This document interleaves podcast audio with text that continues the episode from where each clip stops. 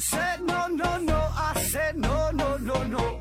You say take me home. I said no, Perignon. You said no, no, no. I said no, no, no, no. No, no, no, no. no.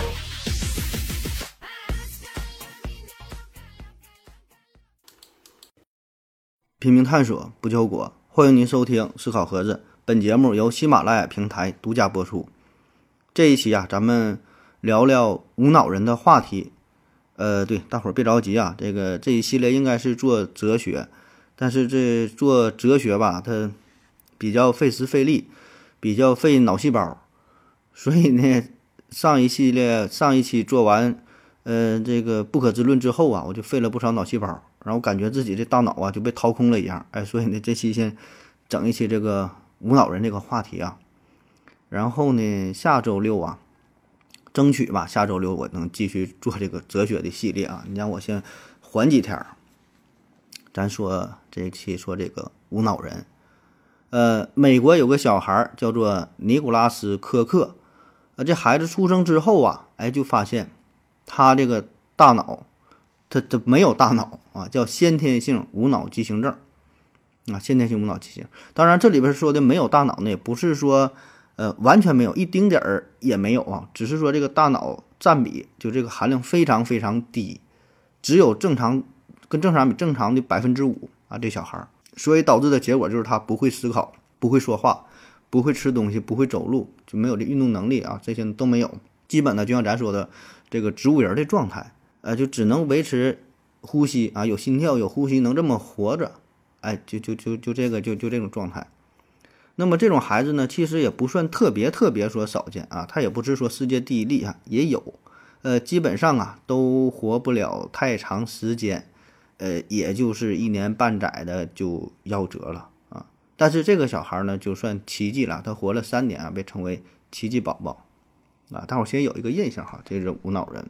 那还有一个比较神的呢，是二零零七年哈，这个事儿稍微说一下，二零零七年。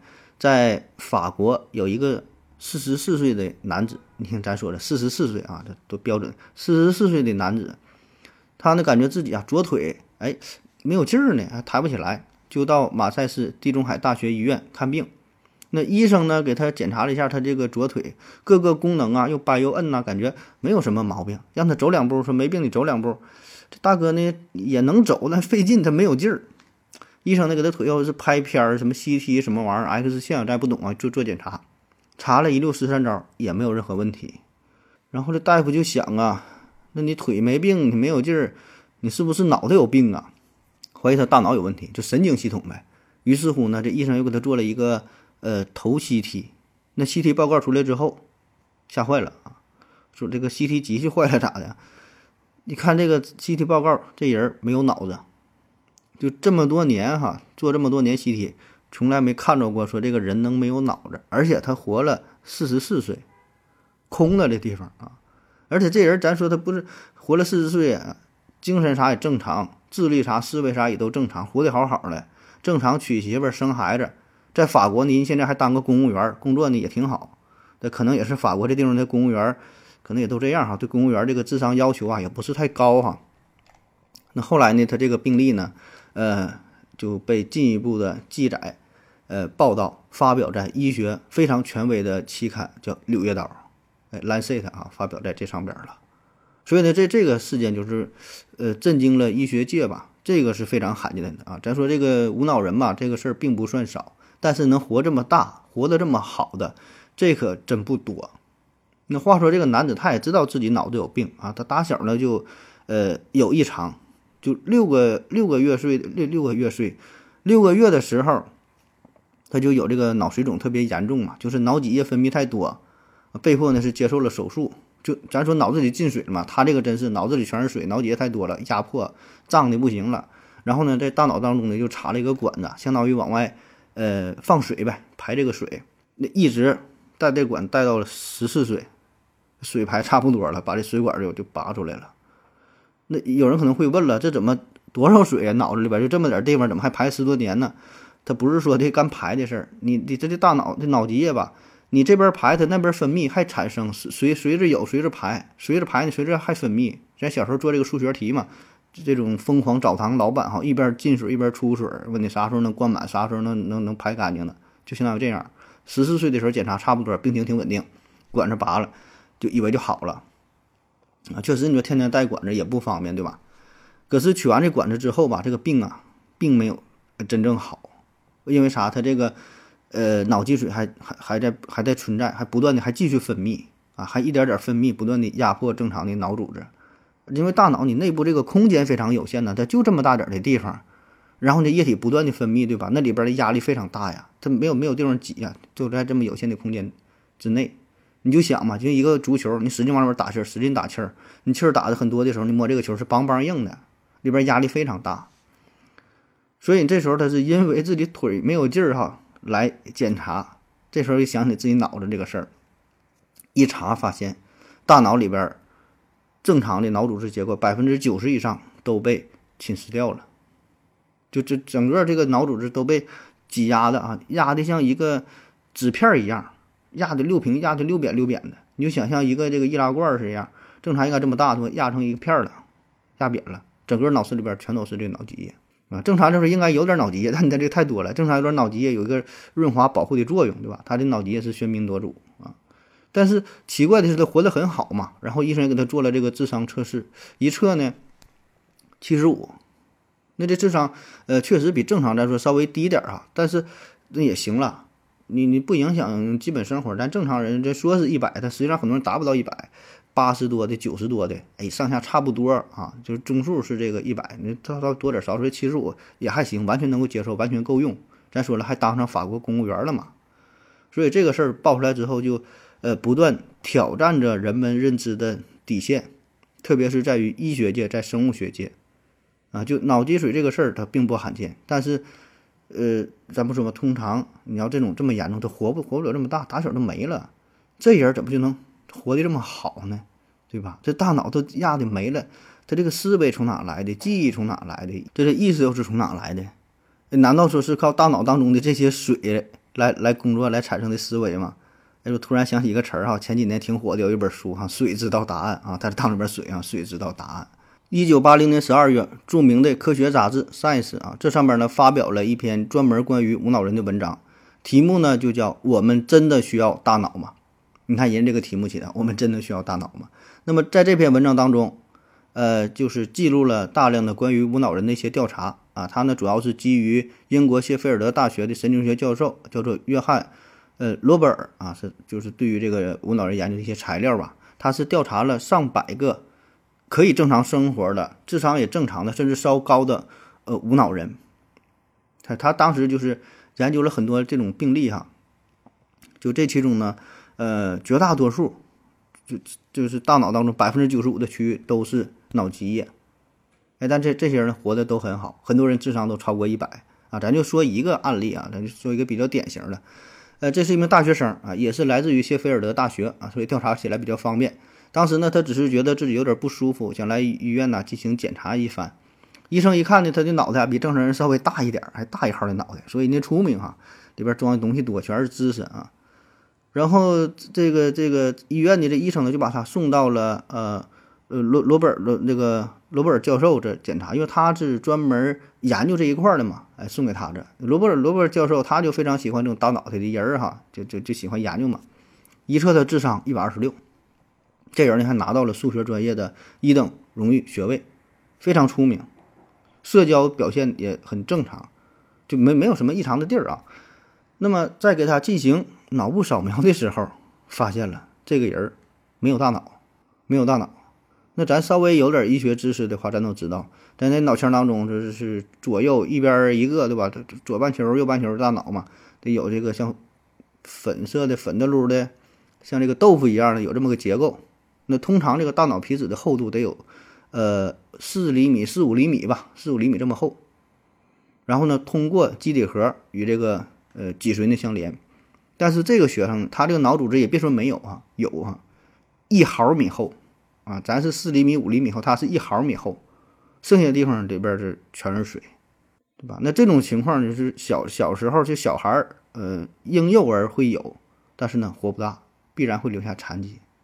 哎，可这人人家是成为了数学系的高材生，现在过着正常的生活，马上获得这个数学学士学士学位了啊。那么为什么这种人还能活下来，活得这么好呢？哎，这就是今天咱们要讨论的重点了啊。一个呢，就是这些残存的大脑啊，仍然可以保持着原有的功能，还能正常工作。就是说，我们正常大脑当中啊，呃，会有很高程度的冗余。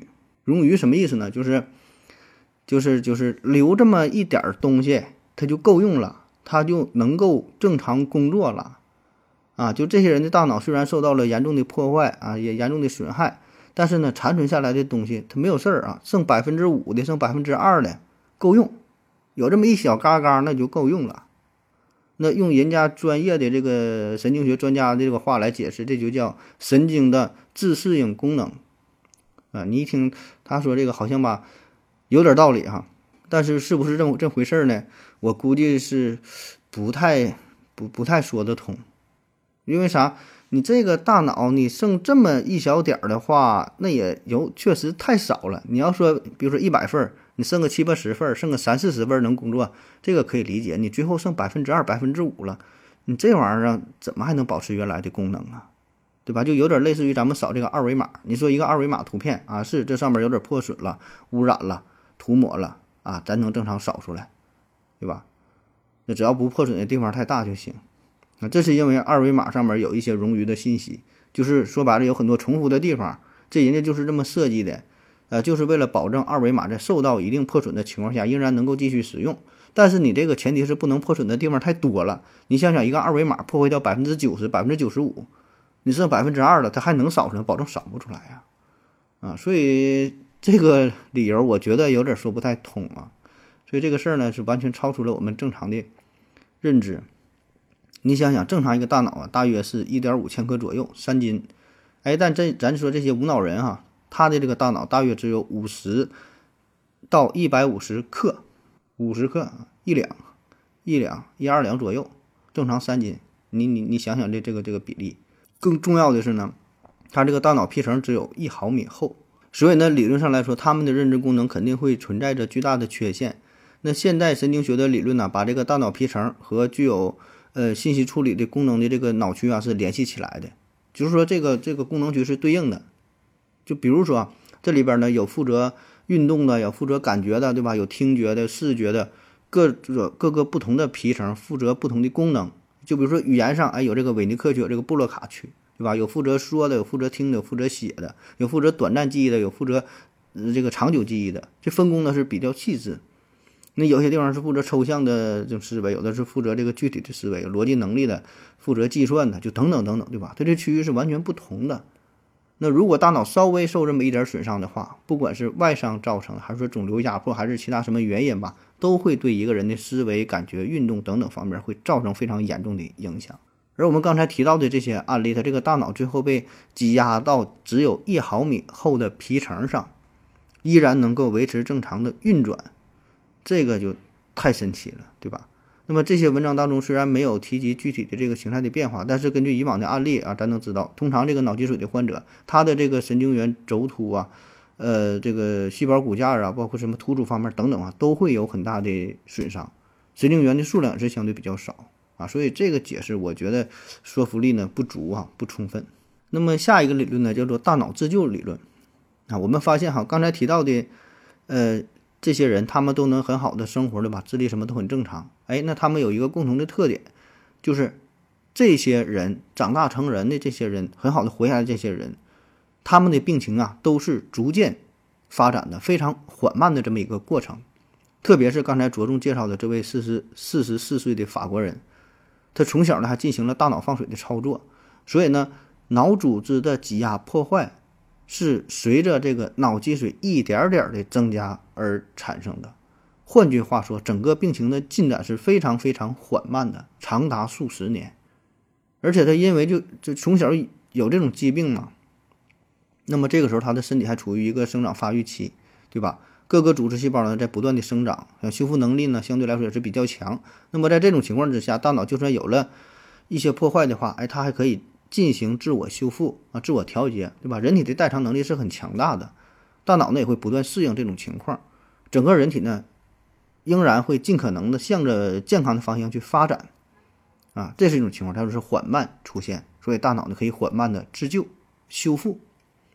而相对来说，另外一种情况就突然出现的，比如说车祸、撞击、坠楼、中枪、脑出血等等啊，这些突发事件，那么这种情况对于大脑带来的损伤非常巨大，而且更重要的是，它不给你一个自我调节的挽救的机会，因为是瞬间发生的，短时间内脑子受到了损伤，它没有调节的时间。那么这个理论呢，乍一听起来吧，好像，呃，确实有这么点道理，对吧？就是处于破坏的这个过程是逐渐发展的啊，所以残存的这些脑组织可以适应这种被挤压破坏的状态啊。可问题是，终究它还是受到影响了，终究还是挤压破坏掉了，最后残存的地方就非常非常少啊。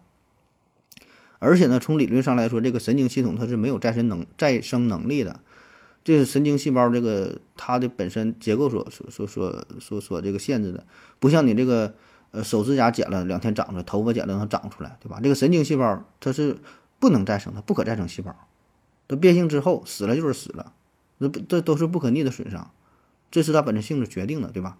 因为这个神经元细胞是永久性细胞嘛，也就是非分裂细胞啊，还有像这个心脏细胞啊，什么骨骼肌细胞也是如此啊。反正专家这个专家就这么说了，对不对？咱也咱也不懂啊，不知道啊，你就听个热闹吧。好了，休息一会儿。我要跟正南去尿尿，你要不要一起去啊？我也要去。哎，风姐，我要跟正南、阿呆一起去尿尿，你要不要一起去啊？喝了喝了口水回来，咱们继续聊啊。那刚才提到的这些事例当中啊，这里边有有一点是。值得注意的，就是如果说啊，这个人出生之后，他这个大脑基本是完好的，然后已经产生了意识，那么这个时候大脑就算在受到脑积水压迫啊，受到其他的一些影响，那么他的意识呢，仍然会完好的持续存在，保持下去啊。比如说这个四十四岁的这个法国男子就是如此。那么如果说出生之后还没有产生意识，在没有产生意识的情况之下，大脑就已经受到了非常严重的影响，停止了生长的话，就像刚才咱说的那位三岁的美国宝宝啊，那么在这个时候，他这意识呢还没有诞生，那么此后就算他能够幸运的活下来继续成长，他仍然会处于没有意识的状态，啊，所以呢，这个是就两种情况啊，所以这个也给我们带来一些启发，就是这个意识。确实呢，和大脑有关，就是意识的诞生呢，要依托于大脑。可是，在意识产生之后，好像它的存在就可以摆脱大脑了啊！就说有大脑能产生意识，但产生之后，产生之后了，你大脑再受受到破坏了，哎，这个影响呢，并不大啊。所以这样的话，就带来另外一个问题。那么这个时候，这个就大脑破坏之后，这个意识是存在于哪呢？它不托不依托于大脑。那它依托于谁呢？它以什么样的形式存在呢？对吧？它存储在哪？放在哪儿啊？那刚才提到的这个呃罗本教授的研究啊，也给我们带来一些类似的启发。就关于人类记忆的这个神秘性，我们通常认为啊，记忆呢必然与大脑当中的某些物质有一定关系才行，必然呢是以一些物质作为基础啊，有点类似于呃计算机当中这个信息存储一样啊，你得有硬盘才行啊，对吧？要不然这些信息都没有地方放。可是呢？对大脑的大量研究却揭示了这样一个令人非常惊讶的事实，就是这个记忆好像并没有存放在大脑当中任何一个固定的区域啊，并不是借助于某一种特殊的物质基础才能储存记忆。呃，曾经有一位非常知名的神经学者啊，他说过说这个记忆啊，在大脑当中无处不在，也到处皆无。你看他说这玩意儿说的啊，所以这个事儿听起来就。感觉有点玄幻了哈，有点玄幻。不过呢，也没办法。那直到现在，我们也真就是没太弄明白这个大脑到底咋回事，它是怎么工作的，对吧？它是怎么储存的？它是怎么调取这些记忆的？嗯，你说这个记忆放哪？你说这个智力放在哪？你说这个精神放在哪？你说这感情放在哪？对吧？还整整不太明白。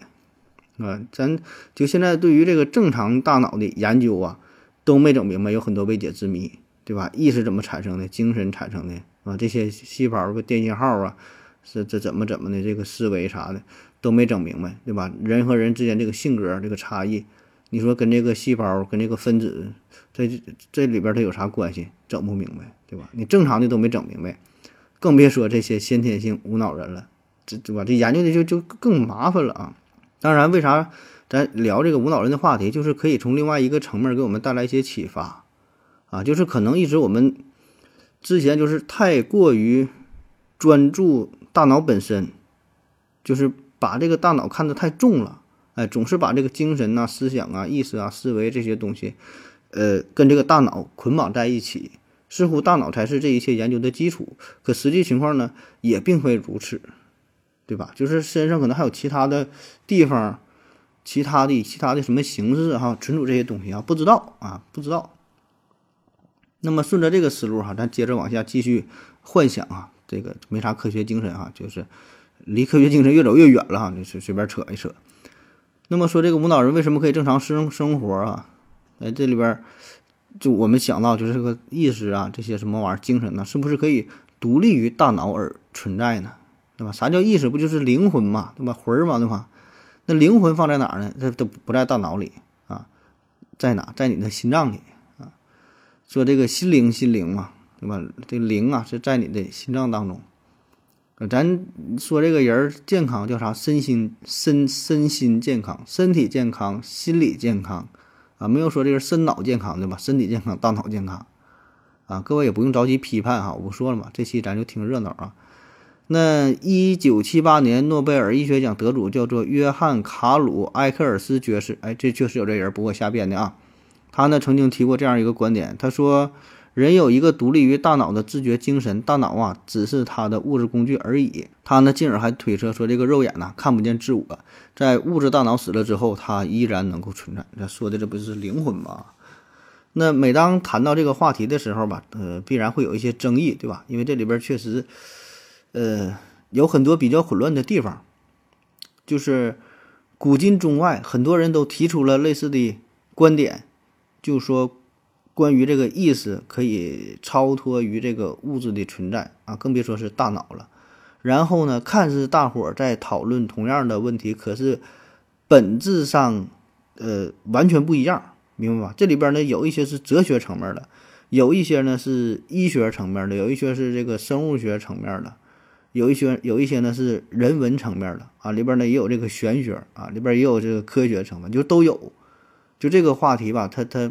会交织在一起，然后呢，看似大伙儿在说着同样的问题，对吧？都是讨论这个意识的问题，讨论大脑的问题，讨论讨论心灵的问题。可是谈论的根本就不是一个层面的事儿啊！所以呢，这个就是一个啊非常混乱啊，非常混乱。特别是国外的一些研究一些作品，那么当它翻译成汉语之后，这个意思啊也会发生一些改变，哪怕是有一些非常细微的改变，也会给我们带来严重的误解。因为每个人对于同样一句话，他的理解也不一样，对吧？一个词语的理解都不一样啊，所以呢，每个人在阅读到相同的内容之后，都是按照自己的理解方式啊来解读这句话。然后呢，这里边还会夹杂着比较复杂的情感因素。对吧？我说这里边有这个文化层面的、社会层面的、民族精神层面的等等等等，对吧？啊，就比如说咱中国古代，咱们对于这个心脏就极为的重视。心脏啊，一说心脏，一说心，哎，你看这个跟中医还能扯上关系，对吧？剪不断，理还乱。哎，中医上的心呢，跟现在说的心脏可能又不一样。哎，你说这个就就麻烦去了啊。所以呢，咱今天呢也并不试图把这个问题给表述清楚啊，我只是想把这个问题呢整得越来越混乱，哎，然后让大伙儿呢自己去胡乱的理解。那咱们古代呢就一直认为这个心脏啊和思维啊、情绪啊、情感呐，哎有着密切的联系。你看咱们汉字当中，但凡是与思想、情感这些有关的这些字儿啊，基本呐，它它都是都跟有都有这个心字旁啊。你看思念，呃，恐惧。忧虑，呃，悲伤，你看这不是有竖心儿，就是有这个心字底儿。你看这个这七情六欲嘛，七情喜怒忧思悲恐惊，还有说喜怒哀思忧恐惧，反正差不多这么几种情绪。你看这里边除了喜哈，剩下喜怒忧思悲恐惊，除了喜，那六个字儿全都与你的心灵有关。您而且这里边你看，就这个喜算是一个正面的情绪，喜呀，开心呐，欢喜，对吧？剩下那些。怒、忧、思、哀、悲、恐、惊，这这这全都是负面的，全都是不开心的。哎，所以你看，这个也是我们人生常态，说人生不如意十之八九，对吧？那这里边人生不如意就是七之七分之六，对吧？它里边十之八九，哎，就就就就占一份是比较喜悦开心，啊，就这么一点这个正面的情绪，而且这正面情绪吧，它还跟这个心无关，你喜字它它没没有心，跟你心无关。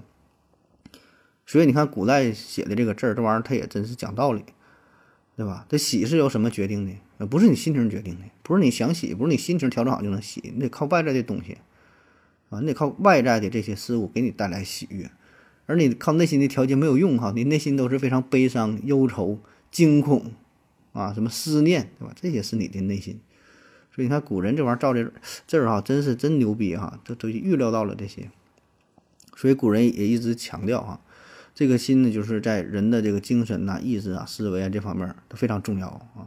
中医有个词儿嘛，叫做“心主神志”啊，“心主神志”，哎，管这神志啊。当然了，中医这个事儿更更闹不明白了，对吧？这是更另外一个非常非常大的话题了。中医当中说的心，跟西医当中单纯指的管泵血的这个心脏，它也完全不是一个东西，对吧？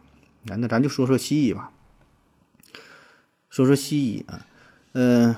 西医当中这个神经系统呢，分为这个中枢神经系统和周围神经系统。那中枢神经系统呢，就是咱们中通常说的这个大脑，对吧？当然，这个说法是很不准确、不严谨哈。严格来说呢，中枢神经系统呢包括脊髓和脑，然后呢，脑呢又分为这个脑干啊、间脑啊、大脑、小脑啊。当然不用注意这不用注重这些细节了，不管了哈，咱统一管这个叫中枢神经系统。然后我们通通通常呢，就是会容易忽略掉周围神经系统。周围神经系统，那周围神经系统从解剖上来说分为三部分哈，脑神经、脊神经还有自主神经。哎，这里边咱咱着重说一下自主神经。自主神经还有另外一个名儿啊，叫做不随意神经，也叫做植物神经。所以你听这个名儿，哎，就有知道它的特点了。它植物神经像植物人一样啊，不随意神经啊，不受不受你这个自己控制。就虽然它受大脑支配，但是它有非常强大的独立性、自主性。啥意思？比如说你的心脏跳动。你心跳能受你控制吗？不能啊！不是说你想跳就跳，想不跳就不跳。你看到美女，她就跳的，她就是快。哎，比如说你这个肠蠕动，你能让它不蠕动吗？不能，对吧？你看到美女下边有反应，能控制它没有反应吗？不能，对吧？这些呢都是你嗯不自主的，你控制不了的，啊，自己就调节就就发生了。你你剧烈运动之后，你感觉冷的时候，对吧？体内呢会发生一些应激反应，激素发生变化，各个。器官都会进行调节，这些都是不受你自我控制的。那还有一些情绪上的调控，比如说你焦虑的时候，心情不好，消化道蠕动减退，呃，消消化腺这个分分泌受抑制，不爱吃饭，是吧？你愤怒的时候，肾上腺激素分泌增加，对吧？心血管这个这个活动加速，然后血压血糖升高，体温升高，对吧？生气了，恐惧的时候呢，外周血管收缩，面色苍白。体温下降、出冷汗，这些都是本能的反应，不受你控制的。那目前医学上呢，对于自主神经系统已经有了非常深入的研究，比如什么这个呃双双重支配系统啊，什么拮抗系统等等哈。然后这不是说西医这一块嘛？然后说中医人士呢，就说在他们理论当中，他们也是说嘛，这个心脏不是指单纯的就是就是泵血的这个心脏，进而呢把这个理论呢进一步扩大化。哎，就刚才说到的这个周围神经系统，啊，说这周围神经系统，所以你看咱们的这个祖先哈，就早早看穿了一切。哎，你看人家就说嘛，你心不是单纯是心，包括这个中枢神经系统，也包括周围神经系统，啊，当然这个只代表某一部分所谓的中医人士的观点，并不代表权威的中医中药的态度啊。就那么一小部分人是不是真正的中医中药人士，也不知道啊，咱得不不讨论啊，这这。嗯，就是想哪说哪，闲扯。总之吧，就是这个大脑和这个呃脊髓之外，我们的人体啊有很多自主调节的器官和组织存在，他们呢都在默默的工作，默默的发挥作用啊。只是呢我们我们自己不知道这些事儿，你也不会意识到这些事儿。然后呢，关于这方面的文章和介绍也比较少，大伙儿呢并不知道，对吧？但大这些东西是已经存在的，专业的研究呢也很多。比如说还有一个叫做。呃，肠肠神经系统啊，肠神经系统这么一个独立结构，它呢是由大量的埋藏在胃肠壁内的神经元所组成的。那么这些细胞大小不一，形态各异哎，构成了许多胃肠神经节。这个胃肠神经系统呢，它呢就不属于中枢神经系统，而同时呢，它与咱刚才说的周围神经系统呢也不一样，它有着非常强大的自主独立性啊。这个这叫肠脑理论啊，肠子大脑嘛，肠脑理论。呃，这也被称为人的第二个大脑。那如果从进化的角度来说，这个神经系统啊，最早呢就是形成于腔肠动物，然后呢再到这个脊椎动物，然后呢后来才出现了专门的这个神经系统嘛。那由于生存的需要，再后来发展成为什么中枢神经系统。但是由于这个肠道系统它主要负责进食啊，主要负责消化，它呢就没有进入到颅腔当中。可是呢，这个自然法则呢，仍然保持着它独立的这个肠神经系统，保持它这个结构啊和一部分功能。所以这个肠神经系统它的出现要更早于大脑，它更为原始。而且呢，从这个胚胎发育过程中来说，这个颅颅脑和那个肠脑都是源于早期的胚胎神经系统。那么随着这个胚胎的发育，一部分是进入到了中枢神经系统，另一部分呢是呃变成了肠神经系统。那么这两个系统都是通过呃是通过这个迷走神经相连接的。那你看，咱现在有个词儿嘛，叫满腹经纶，还说你肚子里有货哈，有东西，有思维啊，有思想，啊，称赞一个人哈，非常智慧哈，满腹经纶。所以你看咱老总多牛逼哈，早就看出来这一切哈，知道你肚子里是装学问的地方哈，肚子里也有思维啊。然后咱还现在说个词儿嘛，叫这个屁股决定脑袋啊。所以从某种意义上来说吧，你看你说的真对哈，这倒是不是屁股决定脑袋，是肠子决定脑袋啊。有一次，我是在那个北美，哪年了？很早以前了。呃，在呃北参加那个北美神经外科神经外科学年会，然后呢遇到了卡罗林斯卡学院的弗雷沃尔教授。卡罗林斯卡学院很多人没听过哈，这非常有名了。他呢是就现在咱那个诺贝尔医学奖就评选嘛，都是这个学院评的啊，卡罗林斯卡。然后遇到这个弗雷沃尔教授，他是非常德高望重的啊。他就提到了关于心脏这个事儿，嗯，他这理论就非常的激进哈。他说呢，就说这个说叫自我，他说这个词儿呢翻译过来叫自我吧，这个是他说的是个瑞典语啊，就是他说这个是存在于心脏当中，而并不是存在于大脑当中。说那些声称意识存在于大脑的科学论断，真是让我发笑啊！我坚信未来的科学家一定也会认为哈，说自我应该是存在于心脏当中的。啊，这我印象是非常深刻哈，因为他就是就评诺贝尔医学奖，就人家主要评这个事儿的，他不是获诺贝尔医学奖，人家是评诺贝尔奖给谁，所以呢，在学术界内部是非常德高望重、非常权威的，哎，所以他就认为是就是非常呃看重心脏啊，当然他并不否认大脑的工作，说这大脑，因为现在对大脑研究也很多了，对吧？就整个大脑功能研究的也很多，也挺深入了，他也不否认这些事儿。但是呢，他强调的是说，咱们对于心脏的研究是不够的，啊，心脏呢，它也有它除了说本身供血的这个功能以外，还有更强大的功能，我们暂时还没有找到。哎，说他强调是这方面，并不是，就是我为啥我刚才最开始我提到嘛，我说就是同样关于心脏和大脑这个问题，咱们的理解是不一样的啊。咱这里并不是像某些民科啊，或者是一些怎么说对这个问题不太懂的人哈，呃，说你这不有病吗？是吧？就说这个。说这个大脑不是负责记忆，说心脏负责记忆的，你这是有没有什么知识水平啊？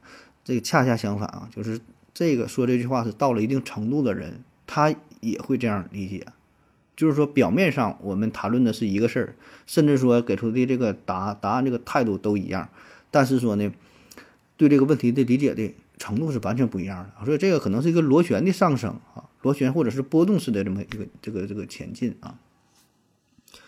嗯，好了，咱继续往下说啊。说这个心脏的功能嘛，你看我之前也看过一些报道哈，呃，就是关于心脏移植这方面的，嗯，有很多，就现在这个心脏移植这个手术呢，也算是比较成型了啊。有过世界上很多国家都做这个手术，对吧？也有很多很多例呃成功的这个这个案例了。那么说，在接受了心脏移植手术的患者当中，很多人呐。做完手术之后，他们的性格会发生改变，然后就也会出现一些全新的爱好。那么这些呢，都是继承了心脏捐献者的特点。这里有一个典型的案例，说有一个四十岁的卡车司机叫做杰姆克拉克。这个人呢，他没有什么文化，初中都没毕业，十多岁的时候就离开了学校，写字都费劲。然后呢就是开这个大卡车，然后他就接受了这个心脏移植手术啊。那做完这个手术之后，他没事呢就坐在桌子前边，哎，给他的妻子写写这个情书。他这个情书不是那种咱现在说的土味情话哈，这个不要抱怨哈，抱我。还有什么？你知道我缺点是什么哈？我我我缺点你啊？他不是这种土味情话，他写的是正经的那种情诗，就一行一行的，就非常非常深沉的哈，那种十四行诗啊什么，就写这玩意儿。写完之后啊，不但他媳妇儿震惊，他自己也也很震惊。原来很多这个单词他自己都不会写。后来调查发现，就这个他不接受心脏移植手术嘛，给他捐献心脏这个人儿，原来这个人是一个文艺青年，哎，没事呢就好写点啥。我还看到一个非官方统计的数据，说大约百分之十的接受心脏移植的这个患者呀，都会出现性格改变，这比例挺高了。十个里边有一个性格发生大变，跟以前完全不一样了。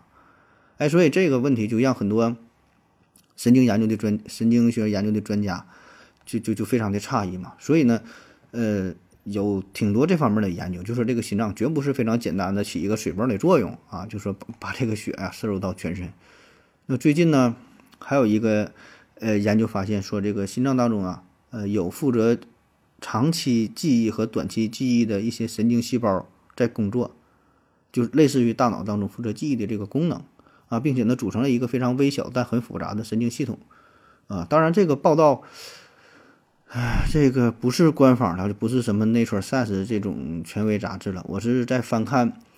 嗯，西班牙一个医学杂志啊，很很很没有名的，无意中看到的这么一条啊，这个就是我就这么一说，你就这么一听啊，这个咱们这信源是完全不可靠啊，信源不可靠。哎，那聊到这个心脏这个话题啊，经常有一个争议，就是说这个心脏和大脑谁更重要？心脏和大脑谁更谁谁谁更重要？那有人说当然是大脑重要了，因为这个大脑它是全身的司令部。哎，负责控制整个人体，对吧？你的思维、你的运动，所有所有这些都是由大脑所控制的。心脏呢，这功能呢相对来说比较简单、比较单一啊，负责血液循环。哎，类似于一个发动机，负责向全身各个部位输送氧气、输送这个血液。所以大脑呢是最核心的地位。啊，有人说心脏最重要，因为啥呢？你心脏中枪之后，你你心这个你心脏中枪，人保证死了。你心脏中枪不工作了，往枪上往往心脏一打。保证死了，但是你大脑中枪之后，这个人可能还会活下来，就是这个人他变成植物人，叫脑死亡。脑死亡，那你心脏没死亡，那那你这人他还能活呀？所以呢，心脏更重要，而且你之所以觉得大脑最重要，是因为你这个结论是大脑做出来的，你大脑有思维，大脑负责你想的，你你给出这个答案，所以大脑一定觉得自己最最重要啊。所以呢，你这么来回答一定不不客观，对吧？谁都说自己重要。所以呢，应该心脏重要才对啊。其实我觉得这个问题上可以从另外一个角度来分析啊，就是说看他俩谁重要，那就就看是否能被代替。如果一个东西能被其他东西所代替的话，那么它就不那么重要啊。你在这个单位上班的话，你这个岗位你也能干，别人也能干，那你这个工作这个工资保证是不太多啊。如果你这个工作你能干，别人不能干，哎，那你就牛逼，对吧？无法取代，这就重要。那从这个角度来说呢，咱现在有很多这个心脏移植的手术啊，心坏了可以给你换一个心，但是呢，还没听说过有这个大脑坏了能换换换大脑的，对吧？这个还没有过，所以从这个层面来讲，确实是大脑更重要啊。那就算有一天如果真的大脑能够移植成功的话，那带来的问题就是大脑移植之后，他还是不是他，对吧？这就不好说了啊，因为心脏移植之后，咱说经常呃，就算是。性格发生一些改变，但是这个人他还是这个人，这没有什么太大的变化。但是大脑移植之后，哎，这可能就不太一样了啊！当然这是另外一个话题了，咱休息一会儿。我要跟正南去尿尿，你要不要一起去啊？我也要去。哎，风姐，我要跟正南、阿呆一起去尿尿，你要不要一起去啊？尿完尿回来，咱们继续聊啊。刚才扯到哪了？有点远了哈。咱下面再介绍一个理论哈，也是用来解释，呃，关于无脑人哈也能正常生活、更常正常思维的这么这么一个一个理论吧。呃，这个就更加激进了哈。当然也是一个正经的生物学家提出来的啊。咱捎带简单说两句吧。这是一位医学博士，叫做 Ripard Seldak，Seldak 啊，对对，差不多吧，这么发音。嗯，他呢写了一本新书，叫做《A New Science of Life》啊，一个新科学，生命不对，生命的一个新科学，哎，反正随便吧。呃，他这个理论当中啊，就否定了传统的大脑是记忆仓库的观点。他说，这个大脑呢，更像是一个调节到过去的收音机，大脑呢不是一个。改变媒介来记录信息的存储过程，更像是一个通过形态共鸣的过程到过去的旅行。嗯，他这句话是不知道哪个爹翻译的哈，翻译的反正，哎，这是反什么玩意儿嘛？这它这里边还有一个词儿叫形态共鸣，呃，这个意思我也不太懂啊。原文呢叫做呃，morphomorphic restructure，不对不对不对。它这个词儿是什么意思？不知道哈，英语我也不懂啊，汉语我也不明白。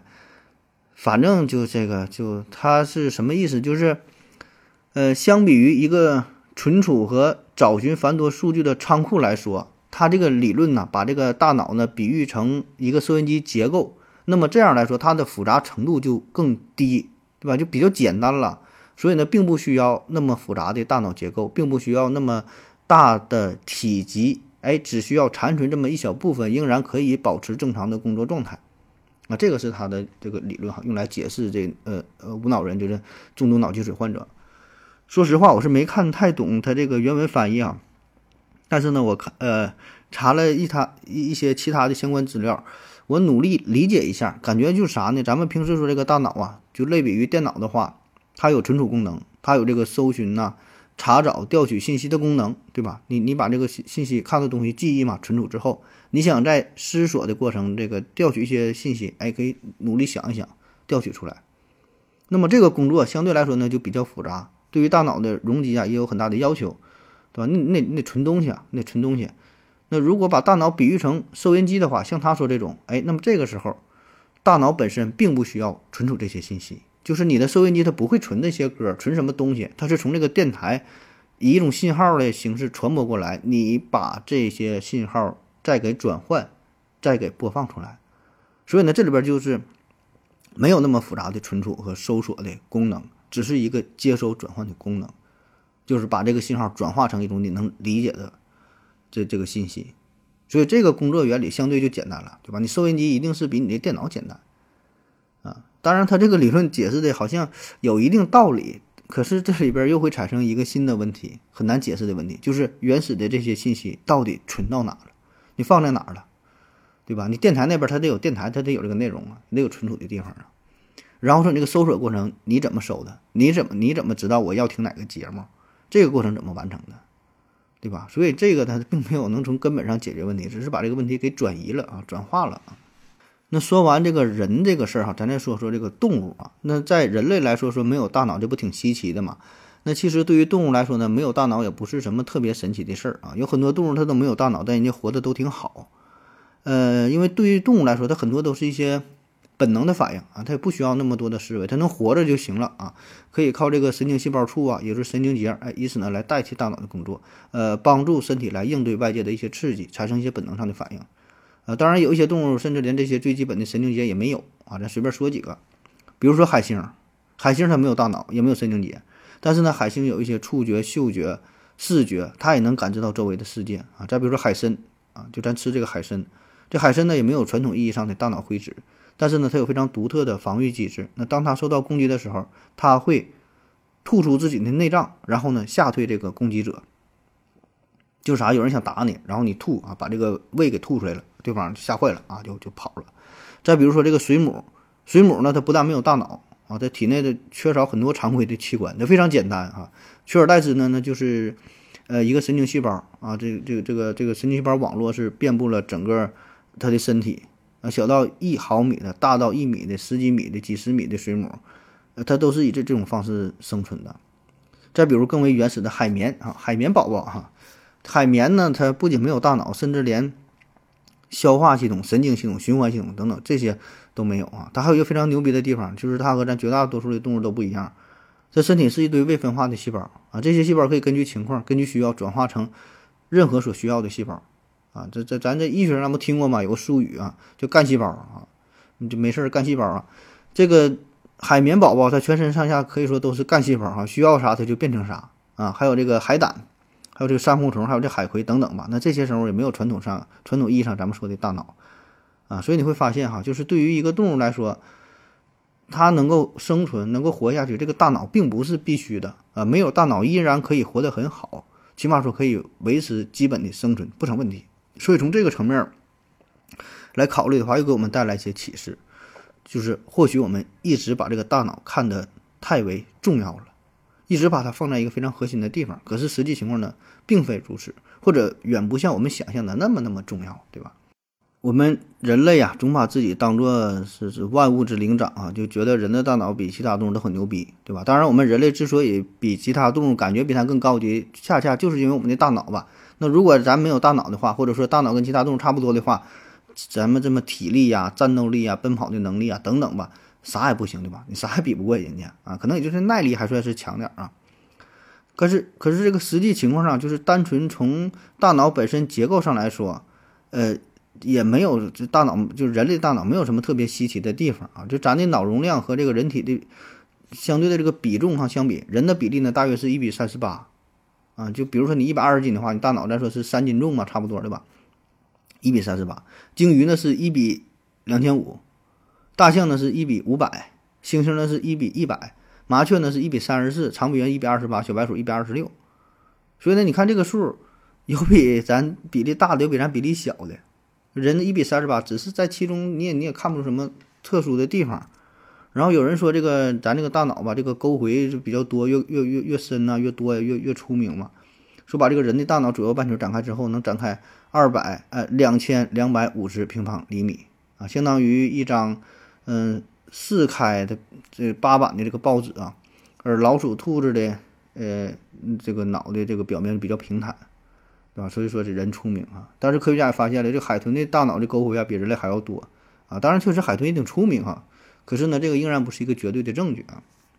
所以，无论是基于主流的大脑与意识的关系，还是呃哲学上的这个唯物主义的思想啊，我想，呃，多数人都会认可物质决定意识，对吧？就是现在主流观点应该应该还是这样啊。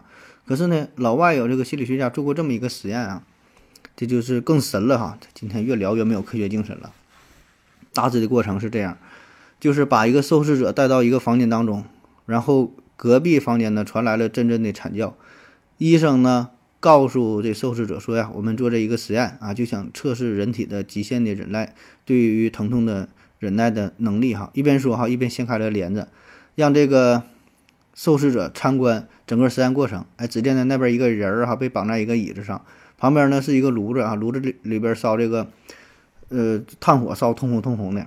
然后一个人用这个火签子哈，从里边夹一个炭火，烧就炭火当中烧的这个一个一个通红的这么一个硬币哈，圆的硬币烧红了，放在了受试者的手臂上，然后呲啦一下冒一股青烟，那人就一顿一顿喊，然后这实验就结束了，那人疼的要死，然后手臂上哎让你看留下了一个硬币大小的圆形的这么一个一个疤痕啊，然后医生呢就对这个受试者说啊，接下来呢我要对你进行。同样的实验，看看你能有什么反应。然后这个过程跟刚才描述的差不多哈，从炭火当中夹出一个硬币放在他的手臂上，然后一声惨叫，留下了疤痕。可是呢，呃，所有的这个实验过程啊，其实都是假的啊，就是这位受试者看到的只是一场表演而已，就像看电影一样啊。真正真正想测试的就是他自己。那么在他手臂上放的那枚硬币啊，也是经过特殊处理加工的，并不是说烧的。怎么怎么火热的硬币，只是比正常温度吧稍微高那么一丁点儿而已啊，会感觉到有一点儿热啊，但绝对不至于说造成烧伤。而问题就是呢，经过这个测试之后，这个受试者的身上确实出现了非常严重的烧伤的这个疤痕。哎，那显然这个就是意识改变了物质啊，对吧？意识改变了他的肉体，是吧？精神决定了物质。那至于这个背后，这个原理到底是啥呢？现在呢也没有统一的答案。当然了，至于这个实验本身的真伪，我觉得也是有有待考证的啊。这个咱今天放弃科学精神啊，就就聊这些玄幻的事儿啊。还有一个类似的实验也很有名啊，估计很多人也听过了。说呀是把一个死刑犯绑在一个椅子上啊，手呢是背在后边系这个椅子背上啊，然后跟他说：“现在呀，我给你放血哈，我要我要给你杀了哈，但是我折磨你哈，我给你放血。”然后在他的手腕上就用刀划了一下，哎，接着呢听到了滴答滴答血流下的声音。那过了一阵之后，这个死刑犯真的就死掉了啊。通过这个尸检发现，他的死亡原因确实是血容量不足，失血性休克导致死亡。可实际情况，并没有真正把他的手腕子给割破，只是用这个刀背在他的手腕轻轻划了一下，哎，轻轻的造成了一个一个擦伤，有点疼，根本就没有淌血。听到的这个血滴答滴答的声音，根本不是血，是这个水龙头放水滴答滴答的声。然后，这个受试者在非常强大的内心暗示的作用之下，导致了他的死亡。啊，当然这个实验真假不知道啊，不知道啊，你别问我这个信源，我们从哪看的啊？还有一个事儿哈，我就可爱讲这玩意儿了。说有这么一个工人是在冷库上班，冷库啊，这里边负责冻虾、冻鱼啊、鸡鸭鱼肉啊，冷库啊。然后这冷库特别特别大，就像有很大的冰箱呗，对吧？非常非常大，在这里工作啊，这里边都穿着羽绒服工作的。然后有一天下班之后呢，他就走出来之后，发现自己手机落在厂房当中，然后就回去求手机。然后他进入到冷冷库当中找这个手机，刚找到之后再想出来，发现冷库的门已经锁上了，怎么打也打不开。这是麻烦了，出不去了，对吧？里边非常冷啊。然后打救援电话，很遗憾，这手机没有电了，里边冻的，没有电了。然后这冷库里边有这个紧急按钮，有这个报警装置，摁这个紧急按钮的报警装置没有任何反应，这下急坏了。这虽然他穿着羽绒服呢，里边有这些穿着挺厚啊，但是他这个工厂里边，他五点下班，第二天明天早上八点才上班，而冷库当中的温度最低的可能得。保持零下二三十度，甚至说更低，咱不知道哈。就算是冷藏区，也得是挺冷吧，零度左右，四度以下，反正是挺冷。你搁这里待一宿，这可够受的啊。所以他呢，自己没有办法，抱一团啊，搁一个角落当中就等着，等着第二天说这赶紧来人，赶紧来救我。那么很遗憾，第二天早上人们打开冷库，发现了他的尸体，发现他被冻冻冻的冻僵硬了啊，就冻死的状态。而非常诡异的是，也非常巧的是，当天晚上这个冷库。停电了，断电，所以呢，他当时按这个紧急按钮啊，什么这些都没有反应嘛，啊，停电了。然后冷藏区的很多食品都已经开化了啊。按理说，那么这个温度呢，它它应该不会被冻死，本身它穿的也挺厚的，所以呢，其实是他的心灵被冻死了。你看这这个心灵鸡汤啊，心灵鸡汤的段子了。那么这个事儿，我觉得这就更假了哈。这是很多鸡汤段子里边就说的嘛，内心得靠内心的强大啊，这是自己给自己暗示暗示死了啊。美国生物学杂志，呃，美国生物心理学杂志上边有这么一篇文章，作者呢是心理学家，呃，杰姆斯·克拉特，呃，也是很著名的心理学教授了。他呢做过一个实验，呃，他这个实验呢是起源于一个死亡事件的法律诉讼，哎，这就更加诡异了。这个是一个真事儿，应该，这不知道各位是否听过。说呢，在美国大学里边有这么几个学生搞了一次恶作剧啊。说有一天晚上，他们把一个朋友在毫不知情的情况下装进了一个麻袋里，麻袋扣上了，绑上了，然后呢，把这连人带着麻袋抬到了火车站旁边，放在了一条早已废弃的铁道上。就这铁道不用了，不走车啊。然后旁边这个铁道是正常的，车来车往的。那么给他绑好之后，就扔在这废弃的铁道上嘛，绑绑上了嘛。不久呢，旁边这个铁道紧挨着呀，来了一个火车，轰隆轰隆轰隆的，整个大地呢都跟着颤抖。那马大里这个人他当然害怕了，他也不知道啊，他就以为这火车要来了，就撞死他呗，拼命的挣扎，拼命挣扎。但是呢，当这个火车就是离得越来越近嘛，还没还没就是真正到他身边的时候，袋子里的这个人呢已经不动了。那等火车开过去之后。这学生就吓傻眼了，赶紧把这麻袋麻袋打开，一看这个这朋友已经死了。那后来经过法医鉴定，呃，这人身上没有任何器官的损坏的痕迹，对吧？因为他不不是火车撞的，咱说他不在一个轨道上，所以呢，咱就是感觉说这就是用咱说这就是吓死的啊。所以这个问题重点就是，呃，这个怎么判？这个算是自杀还是他杀？你要说是他杀的话。也没直接打你呀，也没拿火车撞你，咱也没拿棒子打你，就给你装麻袋里了，然后放在地放在地上，然后你死了，对吧？那你说自杀呢？那确实与你没有关系。所以自杀他杀怎么判判几年？哎，这个就很很很有争议。所以呢，就引发了一个呃关于心理学上的一个讨论。那么克拉特的解释说，那位恶作剧的受害者当时听到火车来了，感觉到整个铁轨在颤动。那么他认为自己是必死无疑。为了免于被火车分尸的之苦，对吧？火车过去保证碾扁了。说在这个火车离他尚有百米的时候，就自己终结了生命，就自己体内激素啊怎么调节呀，让自己死掉了啊，就没等火车撞过来。那么基于这个道理吧，那也有很多的心理学家就主张，就是说的不能把呃癌症的真相告诉给患者，因为根据一些调查说，在美国六百三十万的死于癌症的这些病人当中，有百分之八十都是被自己吓死的，其余才是真正因为癌症才死去的，啊，就是就是就是，呃，因为这个内心比较比较比较脆弱吧，啊，当然这个是。嗯，一方面吧，就是一些人的看法，因为这里边不单是关于心理学层面的事儿，它它它还有一些就是法律上的事儿，对吧？叫这个知情同意权啊，这个里边也有一些矛盾的地方啊。好了哈，以上呢就是今天全全部的内容啊，讲的乱七八糟的啊。我查到了一篇挺新的文章，是二零一九年十一月发在 Science 上，就这呃 Nature 啊 Nature 上的自然杂志上的一篇论文。你看咱这。这也是找了一些论文哈，题目呢叫《没有大脑的生命：冒号神经放射学和行为学证据表明，严重脑积水情况下，神经可塑性是维持大脑功能的必要条件》。呃，英文的题目叫《Life Without a Brain》，就是大脑没有的这个生命。呃，Neural Record and Behavioral Advice of the Neural，反正就这意思吧。就这个文章，这个论文当中呢说，一只严重脑积水的小鼠存活下来。不仅如此，它的空间、它的空间记忆、嗅觉、听觉、触觉等均和普通小鼠完全一样，从而引出了生存的最低限度的讨论。啊，也就是说，我们的大脑要被摧毁到、破坏到什么样的程度，它才不能正常工作？就是说，这最低程度嘛，对吧？大脑都被摧毁成这样了，它还能？呃，有这个空间感知，有这个嗅觉和和触觉啊，生存的最低程度。所以呢，他这个就是这个他最后得出的结论吧，他这个实验结果吧，呃，给我们带来了一些冲击。呃，大脑的这个最低程度远比我们想象的还要低，就是稍微有这么一点儿，可能还能保持他的工作的状态啊。所以这里边涉及的因素是非常多，具体是什么机理的，现在还不知道，这问题都没有答案的啊。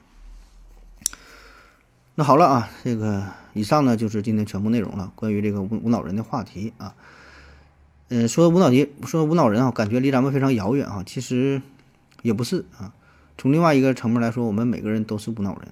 好了，感谢你各位的收听，谢谢大家，再见。